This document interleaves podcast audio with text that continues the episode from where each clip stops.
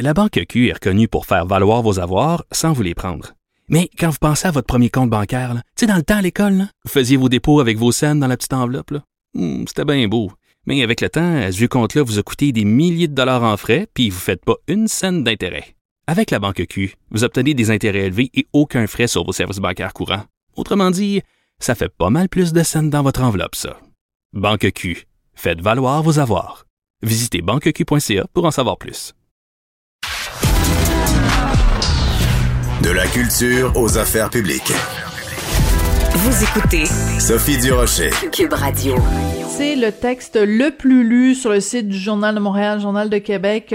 Aujourd'hui, les jeunes adultes ont le plus souffert de la pandémie. C'est ce qu'on apprend dans un sondage léger auprès des 18-34 ans. On va en parler avec Jean-Marc Léger. Il est président de la firme de sondage Léger. Jean-Marc, bonjour. Oui, bonjour. Jean-Marc, euh, c'est, je pense que quiconque a dans son entourage des jeunes qui ont cet âge-là, entre 18 et 34 ans, sait à quel point ça a eu un impact sur eux. Mais toi, quand tu as fait ce sondage-là, est-ce que tu as été surpris de l'ampleur des résultats? Oui, parce qu'on on se doute, j'ai des enfants aussi, on, on, a tous euh, dans notre entourage des jeunes, on sait que la pandémie a un impact direct sur, euh, leur qualité de vie, mais là, la question, c'est une question qu'on pose depuis un an euh, sur, sur le fait, est-ce que votre, comment vous évaluez votre santé mentale? C'est un autodiagnostic finalement. Oui. Et depuis un an, c'est au moins 7 à 10 de plus de jeunes qui nous disent que leur santé mentale est mauvaise, mais là, on atteint des taux depuis janvier de 32% des jeunes. Donc, un jeune sur trois dit que sa santé mentale est, mauvaise.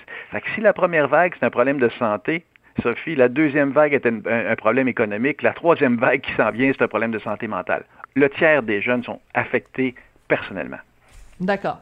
Euh, qu'est-ce qui fait le plus mal à ces jeunes-là de 18-34 ans? Qu'est-ce qui fait qu'ils ont une telle détresse?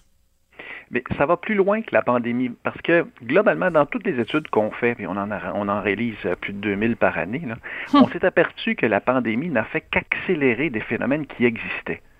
Les jeunes étaient déjà fragiles émotivement avant. La pandémie accélère cet état-là. Regardez quelques chiffres. L'Institut de la statistique évalue ce qu'on appelle la détresse psychologique. Il évaluait en 2010 que 20% des jeunes étaient en détresse psychologique. Aujourd'hui, il évalue, peut-être pas aujourd'hui, mais en 2017, il évaluait à 29% Une mm. montée de près de 9 points euh, de la détresse psychologique des jeunes. Mm. C'est la même chose dans toutes les enquêtes qu'on fait. Regarde, un sondage, une donnée, Sophie, euh, qui m'a troublé avant la pandémie, 26% des milléniaux ont déjà eu une dépression. 26 et hmm. c'est une donnée que, je raconte, mais qui ne fait pas beaucoup réagir. Pourtant, c'est catastrophique. Bon, la limite, c'est de l'auto-évaluation. C'est pas un psychiatre qui évalue si oui ou non, parce que les psychiatres évaluent ça autour de 20% des gens qui ont eu des problèmes de dépression. Mais, la perception personnelle, c'est élevé. Ce, ce phénomène-là existait avant. La pandémie ne l'a qu'exacerbé. Et c'est un facteur important qu'on mesure à tout égard. Les plus affectés aujourd'hui ne sont plus les gens âgés, ce sont les jeunes. Oui, et ça c'est intéressant que tu ramènes ça, Jean-Marc, parce que toi et moi, on a fait quelques entrevues au cours des dernières années, et je me souviens le nombre de fois où tu as tiré la sonnette d'alarme, je me souviens très, très clairement de discussions qu'on a eues, toi et moi, où tu disais ton énorme inquiétude face à cette détresse des jeunes. Donc, ça, ça, ça date pas d'hier. Donc, c'est pas simplement le fait que la, la pandémie les déprime, c'est que c'est déjà euh, une, une catégorie de notre société qui est extrêmement euh, euh, fragile. Et je suis, d'accord avec toi. Comment se fait-il qu'il y ait si peu de réactions dans le reste de la population face à, cette détresse-là qui est, qui est tangible? Hein? qui est tangible, puis qui est réel, puis qui existe. Et je vais, vous donner une date en plus de la, du problème des jeunes. Ça a commencé surtout en 2010. On a vu un changement de, de perception des jeunes. Et qu'est-ce qui s'est passé en 2010? C'est la venue de tous les médias sociaux. Ah Facebook est arrivé en 2004, mais la masse critique est arrivée en 2010. Pinterest 2009, Instagram 2010, Snapchat 2011, TikTok 2016. Depuis l'arrivée des médias sociaux, les jeunes se, se, sous-évaluent. C'est-à-dire qu'ils se comparent aux autres et estiment que leur vie est ennuyante, c'est ce qu'on mesure. Ils envoient un post sur Internet puis ils veulent que les gens les aiment. le nombre de likes est extrêmement important. Ils sont toujours déçus. Puis plus que ça, parce qu'on parle des médias sociaux, mais je rajouterais Internet. Ces jeunes qui ont 15 ans, 12 ans, 18 ans ont accès sur Internet à de la violence, à de la pornographie, à des attaques personnelles. Ils sont pas prêts émotivement à affronter tout ça. Ils ont l'air bien forts de l'extérieur, là, mais de l'intérieur, ils ont mm. accès à de l'information qu'aucune génération depuis le début de l'humanité a eu accès à hmm. cet âge-là. Fait qu'ils sont fragiles. Et, ça, cette génération. Ils ont un côté, il faut pas faire attention. Il y a aussi un côté extraordinaire. Ils sont plus éduqués, ils sont plus ouverts sur le monde. Il y a, toutes sortes d'autres facteurs. Mm, cette mm, génération, mm. elle est fantastique. Mais à l'intérieur, elle est fragile. Et la pandémie, dans le fond, ce qu'elle ouvre, c'est de montrer cette fragilité-là de la, de la jeunesse québécoise et canadienne. Ouais. En même temps, quand on parle des médias sociaux, euh, Jean-Marc, on peut pas s'empêcher de dire que justement en période de pandémie où physiquement ils ne peuvent pas se voir, le nombre de jeunes qui ont euh, soit l'école ou le cégep ou l'université euh, à distance, le fait qu'il y ait les médias sociaux, ça leur permet aussi de rester en contact. Donc il y a aussi cet aspect-là qui est positif quand même. Ah oui, médias sociaux, il y a quelque chose d'autant positif que négatif. Même les jeunes nous le disent.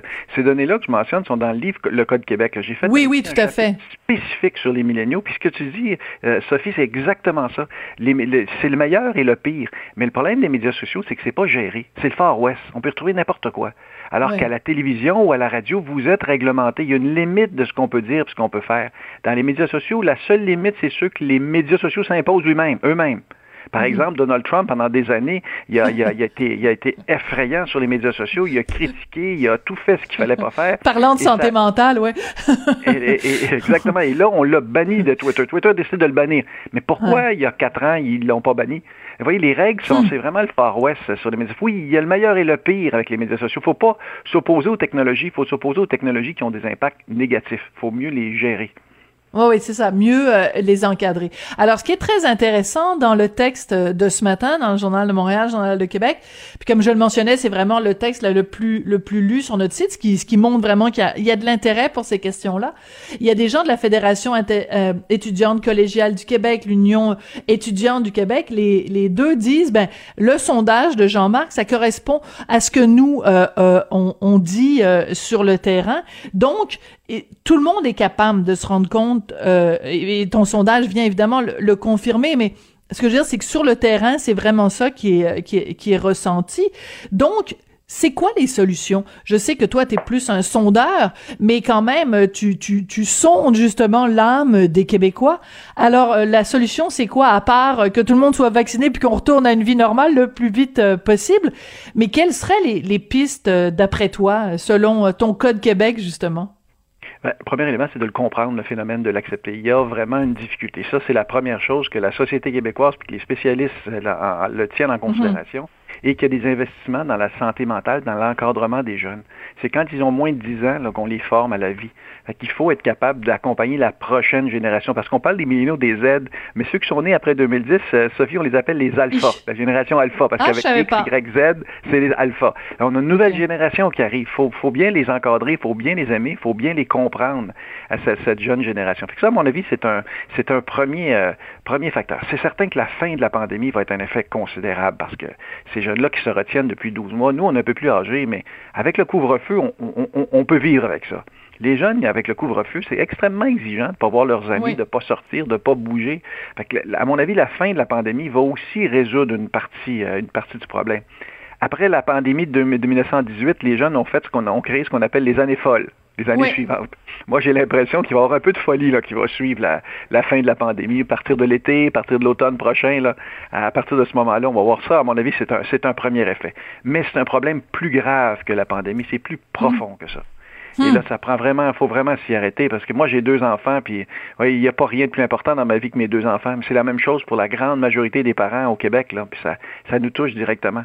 Fait moi, je pense que leur parler, les comprendre, puis s'assurer de mettre des investissements nécessaires dans tous les organismes qui viennent aux, aides aux, jeunes, qui eux sont près du terrain, sont eux le, vivent dans, cette réalité-là. Ça doit être, à mon avis, le prochain défi du Québec. Très intéressant, très intéressant. Écoute, c'est assez ironique parce que quand on va voir sur euh, la mosaïque du journal, ce que j'appelle la mosaïque, c'est quand vous allez sur le site du journal euh, et que vous voyez toutes les, les, petites cases avec tous les tous les articles les uns à côté des autres, il y a euh, le texte sur ton sondage et juste à côté, il y a le texte de mon mari Richard Martineau à propos justement des jeunes et des sacrifices qu'on leur demande. Ça s'intitule Pandémie. Il est temps de penser aux jeunes et je trouve ça très intéressant que même si vous êtes, vous êtes pas consulté, hein, Richard. Richard ne savait pas du tout. Euh, je peux, peux en témoigner. Quand il a écrit sa chronique hier, il savait pas du tout que ton sondage s'en venait.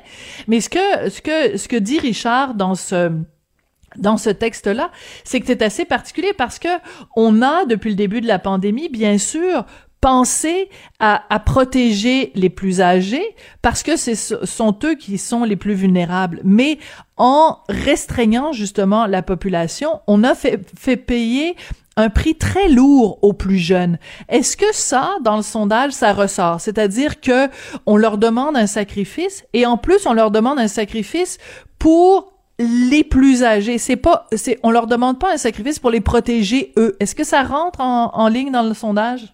C'est tellement vrai. on touche une corde sensible. Richard, souvent, il touche la corde sensible. On touche ça. C'est qu'on a voulu protéger hein? des gens, hein, des gens plus âgés parce que forcément, il y avait le taux de mortalité très élevé. Mais là, l'effet direct maintenant, c'est la fragilité de cette jeune génération-là qui a, qui a subi les contre-coups. Qu'il faut les aider. Dans les sondages, on a un sondage qui s'appelle l'indice du bonheur, nous, qu'on qu'on mesure. Et on a mesuré l'indice de bonheur des jeunes qui a chuté de 10 points pendant la pandémie. Les, les Québécois, ce ne sont plus le peuple le plus heureux au monde. Ça a chuté de 10 points. Mais ce qui est nouveau, c'est que les jeunes, ce sont eux qui sont les moins heureux. Et les plus heureux, plus tu vieillis, plus tu es heureux. Fait que la bonne nouvelle ce matin, Sophie, pour pas décourager le monde qui nous écoute, c'est que plus tu vieillis, plus tu es heureux. Donc, le bonheur est devant nous. oui, le bonheur est devant nous, mais c'est aussi, tu, tu l'as, tu mentionné tout à l'heure. Écoute, moi, j'ai, euh, donc, Richard et moi, on a un fils de 13 ans et Richard a d'une autre union deux filles, une qui a 21 et l'autre qui a 24 ans. Et je vois la différence entre ces deux, ces deux générations-là. Quand t'as 21, 24 ans, tu euh, sors le soir, tu sors le soir, tu sors le soir, c'est là que euh, euh que tu vis ta vie. Et cette année-là qu'elles ont qu'elles ont perdu, les filles de Richard, on les retrouvera jamais. C'est parce que tu parlais tout à l'heure des années folles. Je veux bien croire que mettons mettons que été 2021 elles font le party deux fois plus que l'année dernière. Il restera quand même cette année-là de perdu. Puis c'est une année où tu forges ta personnalité. Donc c'est c'est peut-être ça aussi cette tristesse là, c'est de dire que oui tu peux peut-être mettons euh, quand quand t'investis pas dans tes REER une année t'as juste à en mettre le deux fois plus l'année d'après, mais euh, c'est pas la même chose pour ta vie sociale, non? Oui, puis c'est vrai pour les jeunes, puis c'est vrai pour tout le monde. Quelqu'un qui a 85 ans aujourd'hui, puis qu'ils disent qu'il a perdu une année, il lui en reste pas beaucoup à vivre. Moi, j'avais mon ancien associé de Léger, André Steno, qui est mort de la COVID, qui me disait ça quelques mois avant hmm. euh, de la COVID, qui disait que la COVID m'empêche de sortir, je sais qu'il m'en reste pas très longtemps, puis on m'a ah volé une, année de ma vie, puis finalement, il est mort de la COVID. Hmm.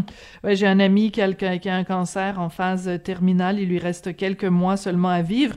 Puis il se disait, ben normalement, tu sais, quand on annonce à quelqu'un, il te reste quelques mois à vivre, tu dis bon ben je vais faire tous les voyages que j'ai pas pu faire dans ma vie, je vais faire aller manger dans les meilleurs restaurants, euh, je m'en fous euh, mes REER et tout ça, je vais faire ça. Ben il dit non, je ne peux rien faire sais, la fameuse bucket list, là, que t'as, que tu dis, bon, les choses que je veux faire avant de mourir, ben, tu ne peux pas les faire. Donc, c'est un, c'est un double deuil. C'est vraiment une pandémie qui est extrêmement difficile pour tout le monde.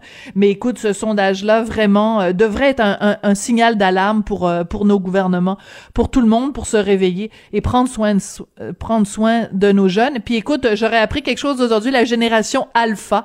merci de m'avoir avoir agrandi mon vocabulaire. Jean-Marc, c'est toujours euh, toujours intéressant de te parler et d'avoir euh, ton son de cloche sur euh, la société dans laquelle on vit. Merci beaucoup pour ce sondage. Merci Sophie, au plaisir. Au revoir. Jean-Marc Léger, donc, euh, qui est directeur de la firme, président, pardon, de la firme de sondage Léger. Et euh, écoutez, euh, il l'a dit, il l'a dit, Jean-Marc, plus on vieillit, plus on est heureux. Bon, peut-être la seule raison de, se réjouir aujourd'hui, c'est de se dire que plus on vieillit, plus on est heureux. C'est comme ça que se termine l'émission. Merci à Jean-François Roy à la mise en onde. Merci à William Boivin à la recherche. Et on se retrouve demain. On va être plus heureux. On va être une journée plus vieux.